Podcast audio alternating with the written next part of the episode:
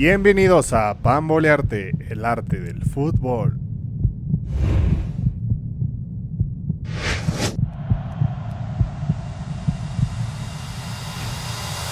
¿Qué tal amigos de Pambolearte? Bienvenidos al quinto episodio de el podcast El arte del fútbol. En esta ocasión tengo un invitado muy especial, Ernesto Trevilla, un amigo. ¿Cómo estás? ¿Qué tal Omar? ¿Cómo estás? Muchas gracias por invitarme a tu proyecto de Pambolearte y pues bueno, listo para hablar de fútbol. Qué bueno que estás listo para pambolear, Ernesto. Pues listo, vamos a empezar pues con un tema muy candente, un equipo que es el más grande del fútbol mexicano, o así se dicen ser, el América.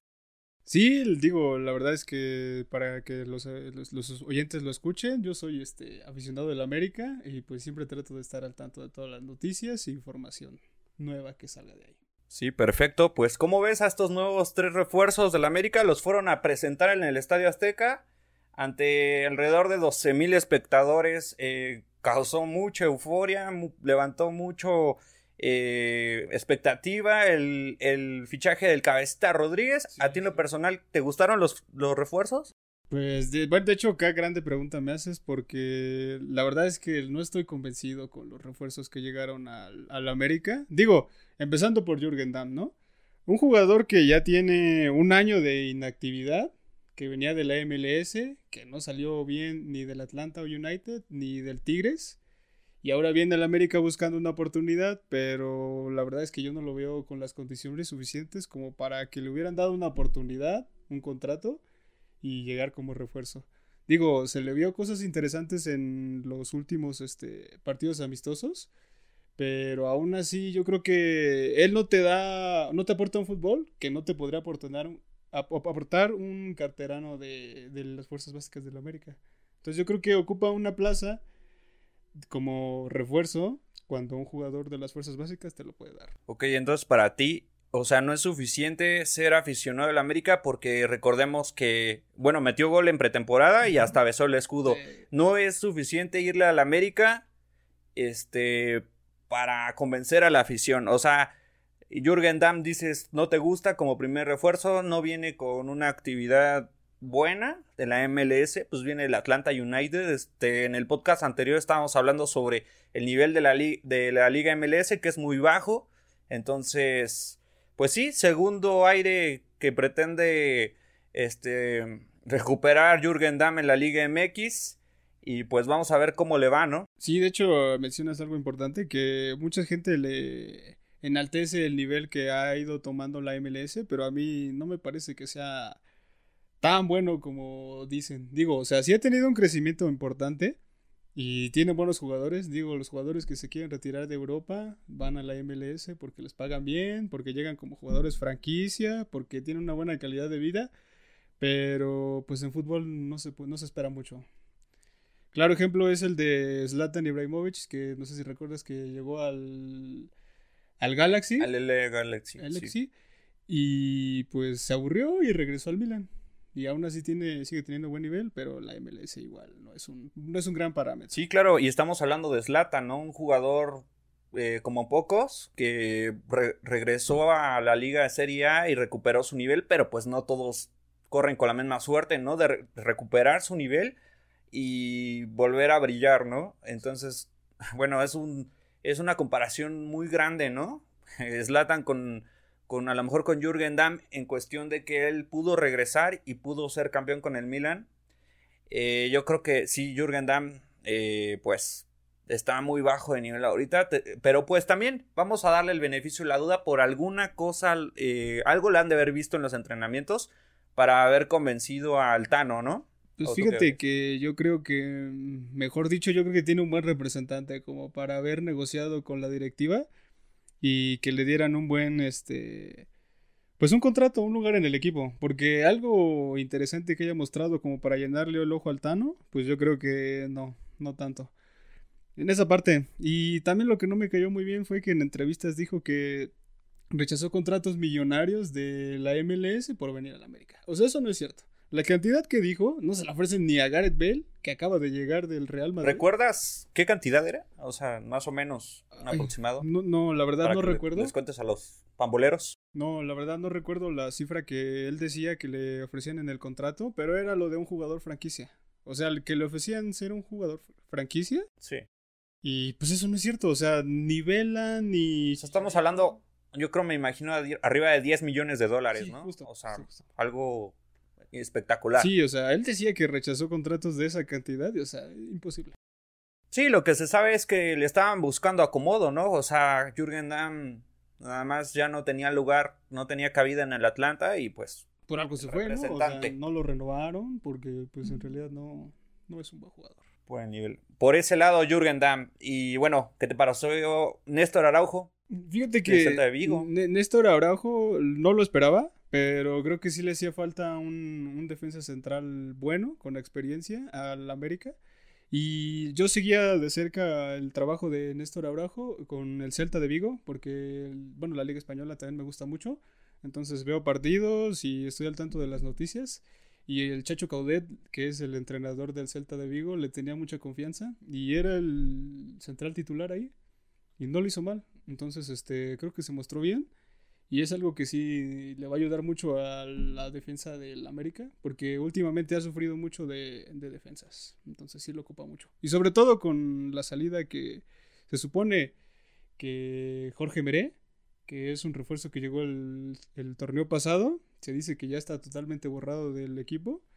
Lo cual no entiendo porque creo que merecía una mejor oportunidad en el equipo. Digo, fue una petición propia de Solari. Sí. Él dijo, necesito traer a Jorge Meré.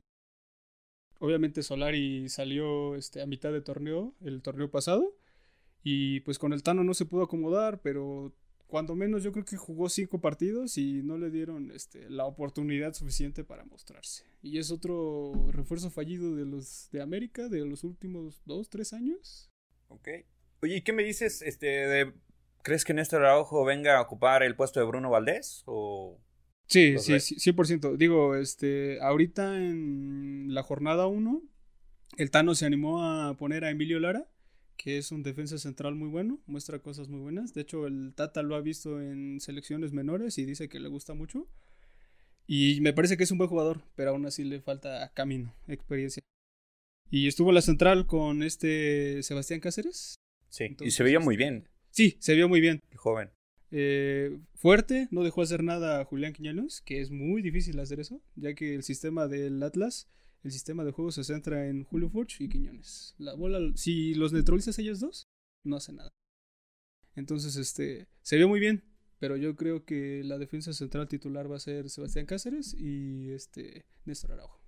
Sí, seguramente. Y bueno, entonces dices Néstor Araujo, eh, defensa central que seguramente va a ser mundialista y que viene de tener buena actividad de ser titular en el Celta de Vigo. Sí. Entonces, eh, palomita ese refuerzo. Sí, Llevamos de 2-1.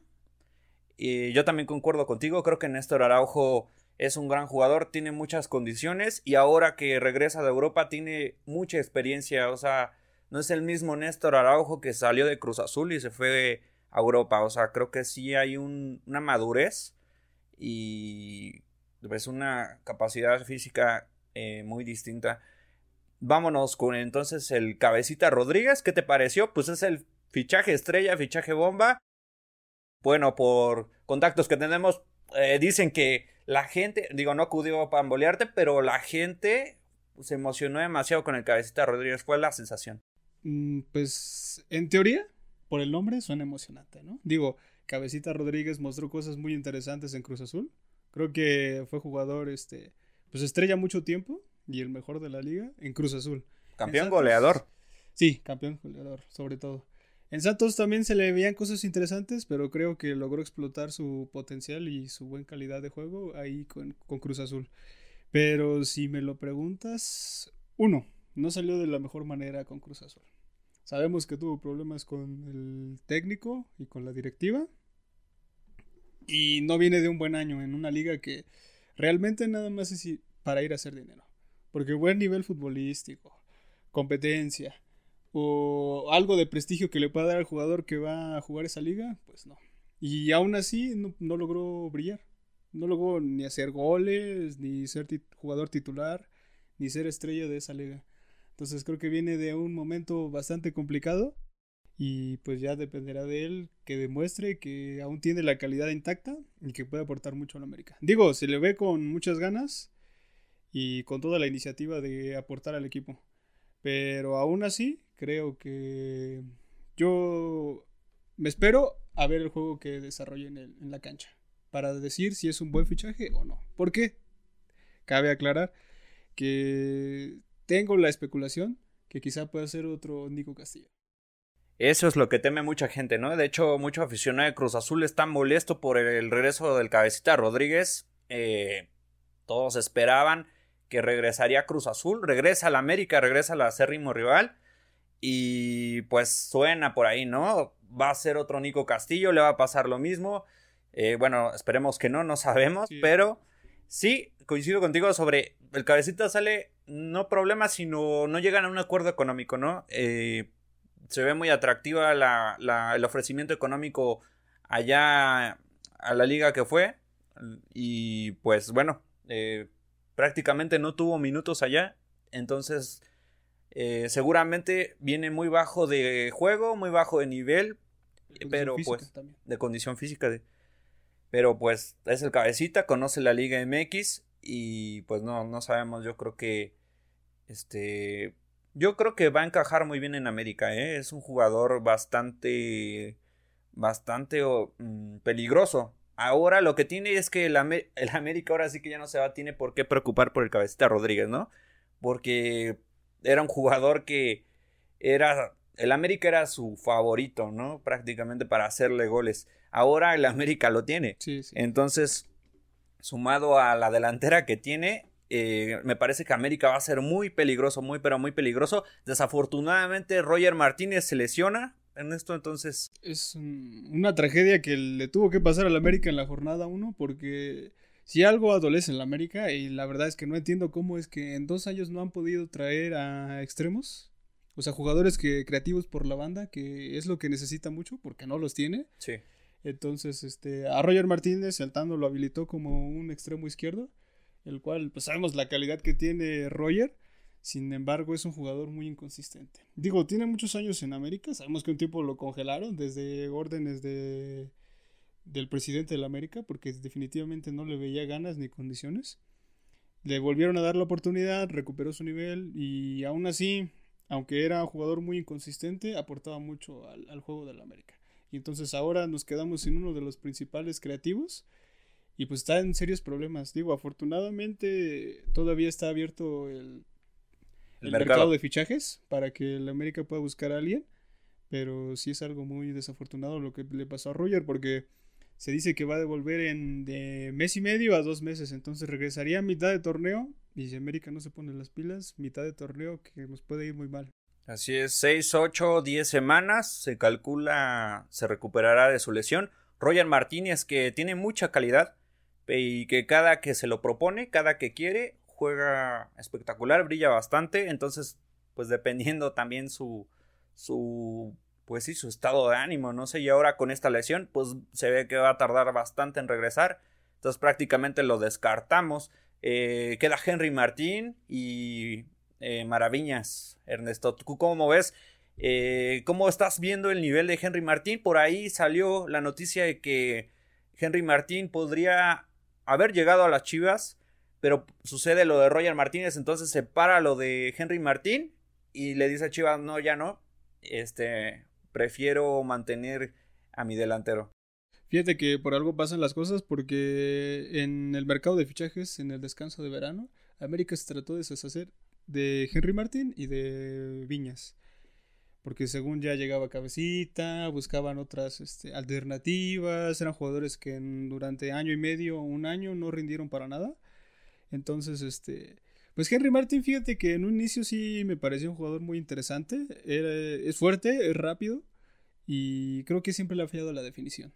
Pero aún así era un jugador que prometía mucho. Y en sus primeros semestres que llegó, creo que no decepcionó. Se... Tiene buena cantidad de goles con el Club América sin embargo, creo que ha tenido un año muy malo. y no se ha podido recuperar. O sea, falla situaciones claras de gol. Creo que le falta recuperar la confianza. A ver, entonces, a mí me interesaría mucho preguntarte a ti como aficionado del América. O sea, sinceramente, Henry Martín, eh, ¿para ti tiene lugar en el Mundial de Qatar 2022? No, definitivamente no. Hay jugadores que pueden reportar más. Ok, pues es la opinión de, de un aficionado del América. O sea, a lo mejor muchos en el Facebook, en YouTube, en los comentarios, tal vez no estén de acuerdo. Y tal vez otros muchos más sí lo estén. Yo la verdad, yo siento que Henry Martín pues no, no tiene el nivel para selección mexicana. O sea, como dices, a lo mejor un tema ahí de representantes. Lo ha tenido muy bien fijo ahí, este, muy bien metido en la selección mexicana, sin temor a decirlo. Pero eh, aquí es donde no entendemos. Eh, y siempre me, es curioso porque en este podcast siempre llegamos a tocar el mismo punto y ese es la selección mexicana. Y lo que pasa otro episodio completo para, para hablar. Sí, de hecho, seguramente va a haber más episodios, tendremos más invitados y eh, bueno, ah, de la selección hay que hablar sí o sí, pero rápidamente, cortamente así, para... Mm, quería hablar sobre la selección mexicana, de que pues tenemos a Chicharito vetado. Y apenas hace dos, tres días hizo un doblete que le dio el triunfo a, a, este, a Los Ángeles Galaxy y no está considerado. Por un lado es eso y del otro lado Santiago Jiménez ahorita está brillando y seguramente va a ser difícil que, que tenga una oportunidad para ir al Mundial a menos que haga un torneo espectacular. Pero Henry Martín, seguramente ahí el Tata lo tiene bien considerado. Es que fíjate, el problema de la selección yo creo que no va por una escasez de delanteros o que no haya delanteros de calidad. Yo creo que el problema de la selección es la creación de juego. Creo que los, los mejores jugadores mexicanos actualmente no están en el once titular del Tata. Y aún no he encontrado un once titular, porque en cada juego que vemos, ya sea amistoso, Nations League, Copa Oro, los últimos que se han jugado, pues se ven cuadros rotativos, alineaciones que no se repiten, jugadores que no están en buen nivel. Un ejemplo, por ejemplo, Orbelín Pineda, que no tiene minutos, o sea, está prácticamente borrado del Celta de Vigo. Sí. Entonces, o sea, un desperdicio, ¿no? De, de, de nivel, de jugador, que lo tengan en la banca pero pues aún así va a ir al mundial. Hay, hay dos de esos dos jugadores de esos que mencionas que igual eh, ocupan un lugar en la selección, el cual lo merecen, que es Rodolfo Pizarro. Estoy de acuerdo contigo. O sea, un jugador que en Monterrey no tiene juego, perdió sus características, se concentra en cosas extracancha y pues no muestra un gran nivel como para ser llamado a la selección. Mínimo te puedo decir tres jugadores que en su posición están jugando mejor. A ver, ¿cómo cuáles? Por ejemplo, este. ¿Cómo se llama? Este. ¿Cómo? ¿De qué equipo? Del Pachuca. Del Pachuca.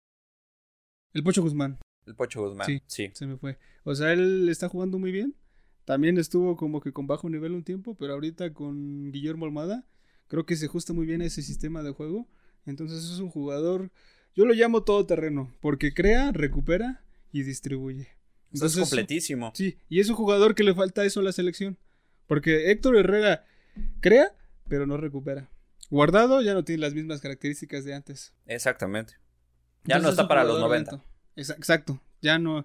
Romo, fíjate que me sorprende mucho que eh, se haya perdido. Bajó su nivel en Rayados, o sea, se fue como estrella. Rayados no contrata por contratar, o sea, yo, yo siento Rayados es un buen equipo, eh, tiene mucho dinero y no, no te contrata nada más porque sí, o sea, ellos esperaban muchísimo más de Romo. Sí, sobre todo porque, o sea, yo desde que se sonó como rumor este, esa, ese intercambio de Charlie por Romo, yo sabía que el Monterrey perdía más de lo que, no, de lo que ganaba. Y así fue. Porque Charlie Rodríguez es un jugador muy bueno. La, desafortunadamente se lesionó. Y para Cruz Azul también, porque era un jugador que le generaba mucho y aparte tenía gol. Ahorita ya regresó Charlie Rodríguez en jornada 1 y está dando unos partidazos como si nunca se hubiera lesionado. O sea, regresó con el mismo nivel con el que se fue. Desafortunado, ¿no? Esa patada, no sé si me acuerdo, creo que era contra Juárez. Bueno, no sé si, si haya sido contra Juárez, sino después. Pero lo checamos, pero sí, este regresó con todo Charlie Rodríguez. Y sí coincido contigo, creo que ahí salió perdiendo rayados. Y pues Luis Romo a ver si levanta su nivel. Ojalá, porque es un jugador muy bueno, que recupera muy bien y también tiene buena visión hacia adelante y los penales también los tira muy bien. A pesar de que falló este, unos penales decisivos con rayados, este, en la selección le vi tirar buenos penales. Tiene buen carácter como futbolística, pero aún así le falta. Ojalá se recupere. Sí, yo creo que le va a ir bien en selección mexicana y en rayados para esta próxima temporada. Pero bueno, como les decimos, volvimos a caer en la selección mexicana, pero estamos hablando de las Águilas del la América y pues estabas hablando sobre el cabecita, nada más ya para cerrar el tema del cabecita, algo más que nos quisieras contar. No, sobre, solo que espero que tenga, recupere la confianza que tenía con Cruz Azul. Digo, desafortunadamente sí, el, el América era cliente del cabecita cuando él estaba en Cruz Azul. Sin embargo, creo que él solo es aficionado del Peñarol de hecho, tiene un tatuaje en la pierna del Peñarol. Se va a comprometer con el América, porque él solamente le va al Peñarol. Entonces no le va a importar que Cruz Azul haya, sido campeón con ellos. Este, entonces yo espero que le vaya bien. Duras palabras, pero cierto. Al, al punto, al, a la llaga. ¿Sí? Ernesto es lo que es. Eh, yo siento que el cabecita la va a romper en el América. Tiene todo para poder brillar. Tiene Álvaro Fidalgo, que en lo personal me parece un gran jugador. entonces va a haber buenas asistencias por ahí. Sí, digo, este, también creo que un jugador que no estoy muy de acuerdo con el que se haya contado con el 11 titular es este Jonathan. Jonathan Dos Santos también es un jugador que no ha rendido, que llegó como fichaje del torneo pasado, pero aún así no ha mostrado grandes cosas. O sea, pura banca, se le ve cansado, pierde la pelota, la pierde muy rápido y me parece justo que le hayan dado, le hayan dado un puesto en el once titular en lugar de Fidalgo, ya que Fidalgo aporta muchísimo más que él. Sí, Jonathan Dos Santos que no para de caer, va a la baja, sigue yendo a la baja, no se le ve mucho potencial. Sí, o sea, ya no se le ve ese Jonathan Dos Santos de, pues sí, cuando estaban fuerzas básicas del Barcelona y, y hizo, le dio para ser convocado a la selección mexicana pero sí, la verdad es que llegó como un fichaje bomba, un fichaje, este, pues que se esperaba más y nada más no ha dado lo que, pues lo que su calidad, este, tiene, ¿no? O sea, ahorita está haciendo eh, los pasos como de su hermano, o sea, estamos hablando de que banca, lesiones y se pierde. Entonces, en, en tu opinión, este, debería jugar Álvaro Fidalgo, ¿no? Sí, sí, totalmente. Muy bien. ¿Y cómo ves entonces? Eh, bueno, las fuerzas básicas de la América. Estabas hablando de que el central, creo que por ahí hay más, más jugadoras, ¿no? Que están brillando. Sí. Están debutando. este, un delantero que, este, le dicen del Mozumbito, este... Cierto. Ya había tenido algún par de partidos en pretemporada, se le vio bien. A mí es un jugador que me gusta pero aún así siento que le falta experiencia. Digo, o sea, me gusta mucho la iniciativa del Tano de poner a jugar este, a jugadores de las fuerzas básicas, porque así este, América ya no tiene que depender tanto de fichajes. O sea, en las fuerzas básicas, este, de hecho, incluso acabo de ser campeón el semestre pasado en la sub-20. Entonces creo que calidad la hay. El único tema es la oportunidad. Pero también creo que tiene que ser paulatino ese ese salto de calidad a ser jugador de primera división. Y creo que el Tano quizá no lo está viendo tanto. Y un jornada uno que en el 11 titular te haya dos este, jugadores de fuerzas básicas, digo, si lo escuchas, se escucha súper bien.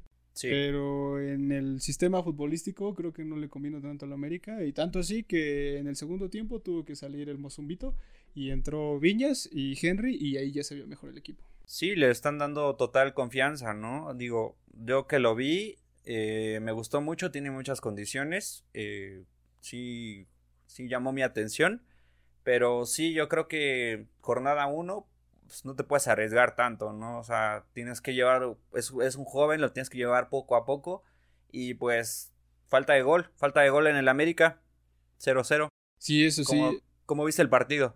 Fue un buen partido, oh, aunque en momentos tedioso y aburrido, pero creo que así es el juego del Atlas. Digo, el Atlas es el mejor equipo que, que, mejor domina su sistema de juego. O sea, lo que Diego Coca le pide a cada uno de los jugadores, ellos lo desarrollan a la perfección.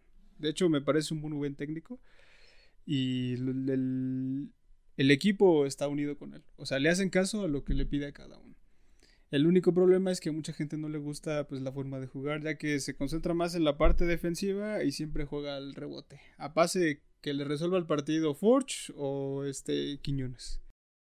Entonces, este en el partido de la jornada 1 este de este torneo lo que se vio fue un equipo muy metido atrás y el América tratando de intentar generar una jugada, pero sin Roger, porque ya estaba lesionado, le costó mucho trabajo generar un Atlas eh, tirado atrás completamente, entonces muy difícil, muy difícil abrir el marcador. Que por cierto también está en problemas porque Julio Furch tiene una lesión y habían contratado a un jugador del Santos, Manotas creo que se llama. Sí, Manotas. Se lesionó y pues ahora se dice, no estoy tan seguro, que está buscando a este Federico Viñas para reforzar su delantera en lo que se recupera Julio Furch. Y fíjate que me parece un jugador que sí se acoplaría al sistema de Diego Cuca, porque yo creo que Federico Viñas tiene un juego, una manera de jugar muy parecida a Furch. Jugadores postes que saben meter la espalda, que habilitan al jugador habilidoso. Entonces creo que no sería ahí una contracción descabellada. Pero el problema es que el América sí se metería en un gran problema porque se le estarían yendo los delanteros que son los que le hacen falta ahorita. Sí, yo creo que el América ya va a cerrar filas. El América, bueno, Santiago Baños, que también había sido muy criticado. ¿A ti en lo personal te ha gustado la gestión de Santiago Baños? La verdad es que no. Creo que el otro día escuchaba una, una estadística que la verdad es que me hizo mucho sentido y a la, alabar a la parte da impotencia. Los últimos jugadores que ha contratado el América solamente son de, una, de un único representante. O sea, no cambian. Entonces eso quiere decir que hay una mafia. O sea, se sabe que el mundo del fútbol es así, ¿no? Que hay una mafia detrás de los representantes, agentes y todo ese tipo. Pero creo que Santiago Baños, o sea, ¿cómo es posible que en dos años no hayan podido contratar ni siquiera un jugador extremo? Que no hayan podido cerrar lo de Solari que van a Sudamérica a buscar jugadores y les cierran la puerta porque no pueden negociar. Entonces me parece que hay algo más ahí, un problema de intereses en donde él no puede negociar. Y pues se ha visto en los últimos fichajes. Digo, fichajes este le ha costado mucho trabajo. Sí, le ha costado mucho trabajo. Que se decía que Baños pues mucho trabajo, que no había concretado ningún fichaje, que le habían ganado varios fichajes Rayados, eh, etc, más, más equipos. ¿Y qué pasó?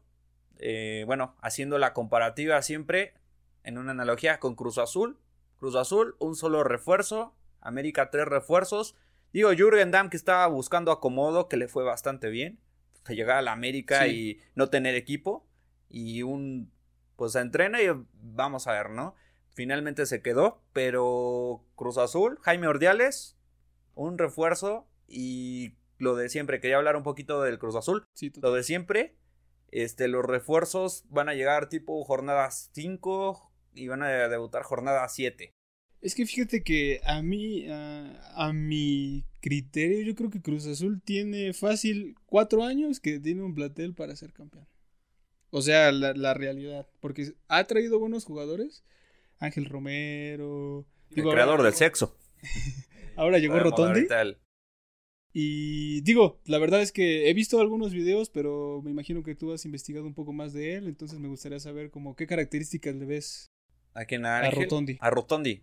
Rotondi, un extremo izquierdo bastante veloz, mucha técnica, eh, tanto que ha maravillado en los entrenamientos. O sea, eh, apenas lleva dos entrenamientos y ya se ha visto la diferencia. Tiene la diferencia con Cristian Tao, porque es su principal competencia en posición. Y recordemos, Cristian Tabo llegó con un cartel de Puebla y un buen cartel. Ya lleva este casi dos temporadas, me parece. dos temporadas. Y no ha lesiones, no ha levantado su nivel. Ahí se le ha visto mejor pero yo siento que Rotondi va a sentar a Cristian Tabó. Entonces es, un extremo izquierdo que tiene mucha técnica y tiene mucha asistencia. Una, pierna muy educada y va a dar muchísimas asistencias. Fíjate que Cristian Tabó me parece un buen jugador. Desde que estaba en Santos, pasó a Puebla. a Puebla Y la verdad es que siempre me ha parecido un buen jugador. Creo que no se ha adaptado al sistema de juego de Cruz Azul. Y también creo que las exigencias de Cruz Azul son diferentes. Ah, y siempre lo ponían de extremo. Y sabemos que tiene las características, características para poder cumplir esa función. Pero en Puebla siempre jugaba como falso 9 o atrás del delantero. Con Ormeño hacían muy buena pareja. Con más libertad, ¿no? Sí, con más libertad, exactamente. Entonces creo que ahí Nicolás Arcamón lo ponía a jugar más. A mí, la verdad, creo que Cristian Tabó me parece un buen jugador, porque a mí me gustaba ver los partidos del Puebla y le vi cosas muy interesantes, sobre todo cuando Juan Reynoso lo dirigía, porque lo ponían junto con Ormeño y hacían buena dupla. Digo, este Ormeño era más un jugador de punta y este Cristian Tabó era más libre. Digo, a veces aparecía por una banda, a veces atrás del delantero o a veces ponía pelotas, pero me parece que en Puebla fue donde figuró pero sin embargo creo que con Cruz Azul no se ha logrado adaptar, no ha logrado dar ese, esa calidad que se le esperaba. Y pues yo creo que no tarda a salir en Cruz Azul, de Cruz Azul, porque creo, me parece que no es un jugador para Cruz Azul. Sí, estabas diciendo que con Juan Reynoso, bueno, en Cruz Azul, que no ha sido un jugador eh, que se le ha visto muy libre y también lo mermaron las lesiones, ¿no? Y también la competencia que tiene con Ángel Romero, en fin, tiene pues, mucha competencia. No puedes competir. Ni por derecha lo puedes poner porque está Uriel Antuna y está hecho un jugadorazo. Entonces, sí, que son jugadores que han rendido. Y dime, ¿tú sacarías a Ángel Romero para poner a Cristian Tabó? No. No, no, no, no, no. Le falta mucho a Tabó. Y bueno, a ver si se adapta, si se termina de adaptar o Rotondi le gana la titularidad. Y bueno, queríamos pasar al siguiente tema, eh, seguir con las Águilas del América porque hace unos días eh, Guillermo Ochoa ha dado una declaración que ha levantado mucho ruido, ¿no? en toda la Liga MX. Eh, algunos están de acuerdo, otros no. Antiamericanistas, obviamente, en su mayoría no están de acuerdo. Eh, yo creo que no tuvo nada de malo lo que dijo, pero Ochoa dijo que el América es como el Real Madrid en la Liga MX. tú, desde tu perspectiva de americanista, eh, ¿Qué opinas de esas declaraciones? ¿Estás de acuerdo? O sea, estamos de acuerdo que solo hay América, Chivas, Cruzul, Pumas, los cuatro grandes. Sí, totalmente. Y en España tenemos a el Barcelona y al Real Madrid. ¿El América es el Real Madrid de la Liga MX? Es que yo no tengo duda de eso, ¿sabes? O sea, como americanista te lo digo. O sea, sí es muy cierto. El América es el, el equipo con mayor afición. O sea, está presente en todos los estados de la República. No como un Tigres o un Monterrey, que son equipos muy pasionales y que sí en Nuevo León son equipos que mueven mucho. Pero si tú le preguntas a alguien de Cancún o Mérida, ¿a qué equipo le va? Te va a decir América Chivas o Cruz Azul. Y, y la verdad es que Rayados y Tigres no existen fuera de su zona. Y el América sí es un equipo grande como para tener relevancia en toda la República Mexicana. Y sobre todo en la Liga MX. Digo, vaya mal o vaya bien, siempre es tema de qué platicar. Y obviamente, pues por los títulos que ha ganado, los jugadores que han venido, y la historia, digo, la verdad es que la historia le da como para decirse eso. Y la verdad es que yo creo que no tiene nada de malo que haya dicho eso, porque al final de cuentas eh, él es un jugador que siente al América desde chico, porque es un jugador que salió de fuerzas básicas. Claro. Ha triunfado. Entonces creo que ah, se lo toman muy en serio los que se enojan. Digo, o sea, no tiene nada de malo. Al final de cuentas, eh, él sabe que es una frase que, que dijo para generar esa polémica. Sí, yo estoy de acuerdo que, o sea, estoy de acuerdo que Real Madrid tiene muchos títulos, que América también tiene muchos títulos, es el más ganador de la Liga MX, si no me equivoco. Sí, sí. O sea, enseguida le, le sigue Chivas. Entonces, o sea, tal vez no tenga tantos títulos, pero es el más ganador. Y el más ganador de España es el Real Madrid. O sea, no puedes eh, hacer. O sea, a lo mejor sí le cayó mal a ciertas personas el comentario. Pero el América, pues. es indudable su grandeza, su historia, su poderío. Y pues siempre está en las liguillas. Eh, constantemente, pues ha tenido eh, ha llegado a las finales, o sea, entonces yo creo que el América sí, Es protagonista. O sea, si lo mantenemos en proporciones, eh, la Liga MX sí puedes decir que el América es el Real Madrid. o sea, estoy de acuerdo que muchos se van a molestar y... Pero piénselo, o sea, es el más ganador de México. Tiene que ser. Y a lo mejor fue algo, una comparación, pues así, a la ligera, ¿no? O sea, Sí, o sea, juego, ¿no? O sea, no te puedes tomar en serio. Exacto, o sea, no te lo puedes tomar tan en serio. Digo, si hubiera dicho de América, ahí sí diría que Ochoa quizá fue exagerado en lo que dijo. Porque de América sabemos que los equipos de Sudamérica tienen mucha más relevancia que los equipos mexicanos. Y de eso no hay duda. Digo, la América es grande y conocido, pero no se compara con la afición de un Boca, de un River, de un Peñarol, de un Sao Paulo, que allá son equipos mucho más pasionales y son de todo el continente. Entonces, creo que en, México y en la Liga MX no está tan descabellado lo que dijo. Sí, yo creo que no. O sea, si trasladamos el nivel a la Liga MX y le comparamos niveles, este, no sé, nivel, eh, mm, valor de marca, o sea, si nos vamos a todos esos temas, o sea, obviamente suena dispara, disparatado, pero la verdad es que no, o sea, el América es Sí. el América. O sea. Y fíjate que ahorita que salieron a tema los equipos sudamericanos, creo que eso es lo que limita a los equipos mexicanos en la Liga MX el no participar en Libertadores. Porque si participaran en la Copa Libertadores tendrían más relevancia y tendrían, serían más conocidos. Y sí, yo creo que para el nivel que se viene manejando últimame- últimamente en el fútbol mexicano y en el fútbol sudamericano, no tengo duda de que un equipo mexicano ya hubiera sido campeón de la Copa Libertadores. Ha estado muy cerca. Sí. O sea, está Tigres, Cruz Azul y, Sobre todo esos dos más relevantes. Chivas. y Chivas. O sea, han llegado a la final. Pero ahorita, si te das cuenta, el, el nivel ya ha ido decayendo mucho en, En la en la Libertadores. Libertadores. Digo, este. Apenas acaban de eliminar al, al Boca Juniors y al River Plate, ¿no? a River Plate. o Hace días, hace pocos días. O sea, ¿cu- ¿cuándo te ibas a imaginar que Vélez, Vélez Arfield, que también es un equipo argentino, iba a eliminar a River? Como River es el rey de Argentina ahorita. Sí, Tiene buenos claro. jugadores, tiene al mejor director técnico de Sudamérica. Y pues no hay buen nivel ahora, yo pienso. Entonces, yo creo que los equipos mexicanos con los planteles que han armado y con el nivel que han venido tomando, sí podrían competir mejor. Sí, sería otra cosa, ¿no? Participar en Libertadores y pues también en el plano mundial un poquito llamarían un poco más la atención. Y ahora vamos, bueno, quería preguntarte aquí una, una gran pregunta sobre, pues, es muy seguro que el América ya está cerrado. O sea, América la próxima temporada va a jugar en el estadio Azulgrana. Entonces, quería preguntarte, a ti como aficionado del América, o sea, ¿tú sientes que... ¿Te sientes cómodo que el América vaya a jugar en el Estadio Azulgrana? ¿Qué preferirías? ¿El Estadio Azulgrana, que era el Estadio Azul? ¿O el Estadio Olímpico Universitario, que es el de Pumas? O sea, Digo, estar jugando con tu... Pues con tu contra ellos de los clásicos, ¿no es algo incómodo? sí es incómodo, pero creo que, bueno, no tengo duda, el estadio universitario es mucho mejor estadio que el Azulgrana. O sea, en todo. O sea, ¿tú preferirías que el América jugara en el Estadio Olímpico Universitario? No, te voy a decir por qué. O sea, me parece mejor estadio, pero no preferiría. Porque el estadio CU está totalmente identificado con la idiosincrasia universitaria. O sea, tiene las banderas de la universidad, de enfrente está la biblioteca central.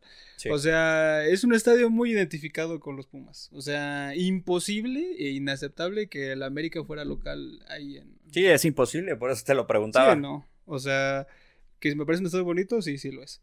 Pero que sea de mi agrado como aficionado americanista, no, para nada. Y creo que ahora ya el estadio Azulgrana ya se ha ido identificando más con el Atlante, ¿no? Digo, ahí juegan. Sí, ya tiene sus colores, o sea, ya, O sea, ya no queda nada de ese estadio azul que, del bueno, 2010, hay, 2000. Hay algunas cosas de Cruz Azul que todavía siguen ahí. Pero pues aún así quedan los recuerdos de buenos encuentros que se dieron con, con Cruz Azul. Digo, nunca voy a olvidar ese 4-0 que, de, que goleó el Cruz Azul al América. Un día Ah, que con, está con lloviendo gol de. Pavone. Ah, con gol de Pavón, es cierto. Buen, buen partido. El América venía de líder en ese entonces. Sí, de hecho, eh, esa temporada fueron campeones. Fue y- doloroso. Y el Cruz Azul fue el que, que no, que les abolló la corona, vaya. Entonces, este, pues tendrán que jugar ahí. Digo, existe mucha inconformidad por esa remodelación que se le va a hacer a la Estadio Azteca por parte de los vecinos este, de los alrededores. Y se dice que van a hacer hasta lo imposible para impedir esa remodelación. Pero aún así, pues ya es casi un hecho. Y... Sí, el Estadio Azteca va, va a ser remodelado sí o sí. Sí, entonces, este, pues un año estarán fuera de casa, va a ser complicado.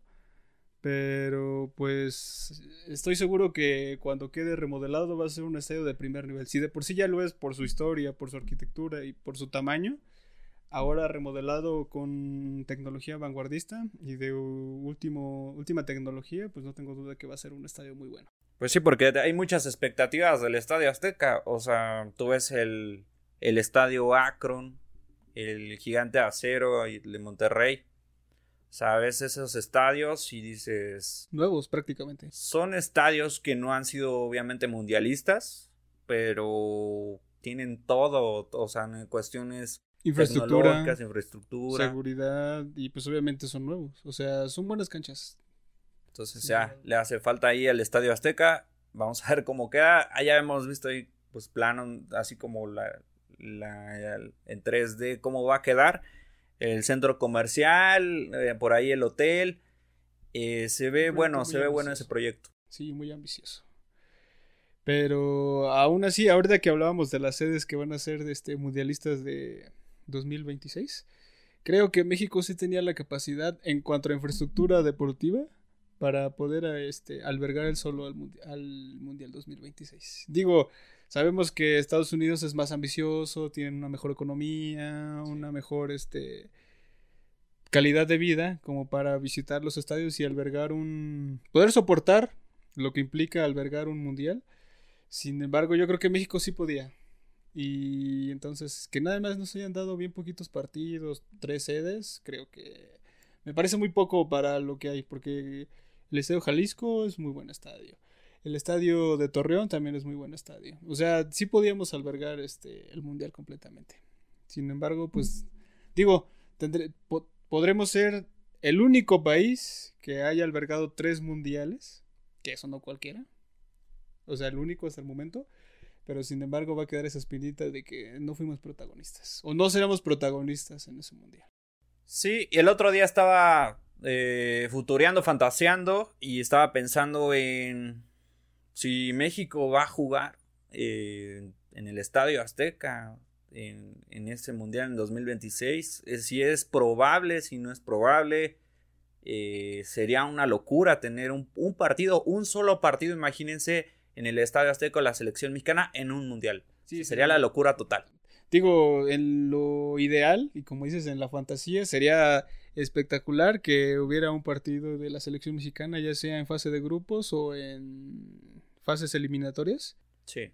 Sin embargo, pues todo depende de la rotación de los, de los estadios, de las sedes. Porque o, tú no ves a Estados Unidos eh, de local en, en, sus estadios espectaculares para el Mundial de 2026, es el anfitrión. Sí, que sin duda lo va a hacer. Se lo tienen que dar a México. Sin embargo, México también es, este, es local en Estados Unidos. Creo que se los van a dar.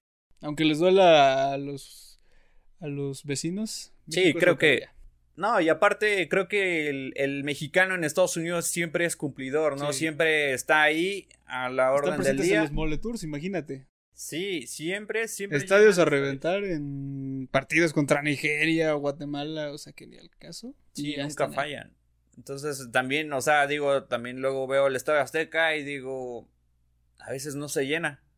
Entonces, sí está ahí como, como rara la situación allá en Estados Unidos llenos totales y aquí a veces eh, pues no se llena, pero también tiene que ver con el paso de la selección, ¿no? Ahorita la selección pues no, no está pasando por su mejor momento, yo creo que es el momento más gris en la historia de la selección, pero pues, o sea, o tú dime, ¿crees que llegue al quinto partido? No, la verdad es que todas mis esperanzas mm, este, están perdidas con la selección. Digo, nos tocó en el grupo a uno de los mejores equipos y mayores candidatos para ser campeón del mundial, que es Argentina. Que si no sé si han visto jugar a Argentina, juega muy bien. O sea, son un grupo unido, dominan a la perfección el sistema de juego de Scaloni y eso que se tenían muchas dudas porque es un técnico primerizo, o sea, fue interino y después mostró buenas cosas y lo dejaron. Pero sobre todo creo que la mayor virtud de Scaloni es que empieza a recuperar al Messi de, antes. Digo, también vieron, si vieron el partido de la finalísima contra Italia. O sea, Messi jugó como si estuviera en sus mejores momentos en el 2010-2012. Sí, o sea, ya ni en el Paris juega así. No, no, o lo contrario, a cuando jugaba en el Barcelona, la rompía, llegaba a la selección argentina y no rendía. Y eso es por la unión que tienen, porque todos los jugadores se llevan muy bien, se juntan, hacen asado, o sea, lo que hacen los argentinos. Sí. Y están muy unidos, entonces, este, creo que eso tiene que ver mucho. Y siento que a Messi no está contento en el Paris Saint Germain como que, o sea, tú lo ves, el, cómo se comporta en el campo, cuando están calentando en los entrenamientos y no se le ve muy cómodo. Sí, de hecho, también la afición no la quiere mucho. No es que lo quiera mucho eh, el aficionado del París, no, no es que quiera mucho que están muy equivocados porque le son muy fieles a Mbappé, pero créeme que Mbappé, con la decisión que acaba de tomar y con la decisión que tomaron los directivos del PSG con Mbappé, o sea, sus sueños de ganar una Champions se ven más desvanecidos. Cuando ellos quieren hacer lo contrario, o sea, no, no, no se puede. Están haciendo las cosas mal para ser campeones. Sí, el Paris que le ha metido y le ha metido y sí ha sido campeón en Francia, pero le falta la Champions. no cualquiera. Y la Champions nada más el Real Madrid, ¿no? Sí, o sea, me decía un buen amigo, la grandeza del Madrid no se puede, no se puede competir contra eso. Sí, seguramente. Pues ya tenemos por ese lado, ya hasta hablamos de Champions, pero bueno. Es que el fútbol da para eso, o sea, sabes, eh, tienes un tema y salen otros cinco.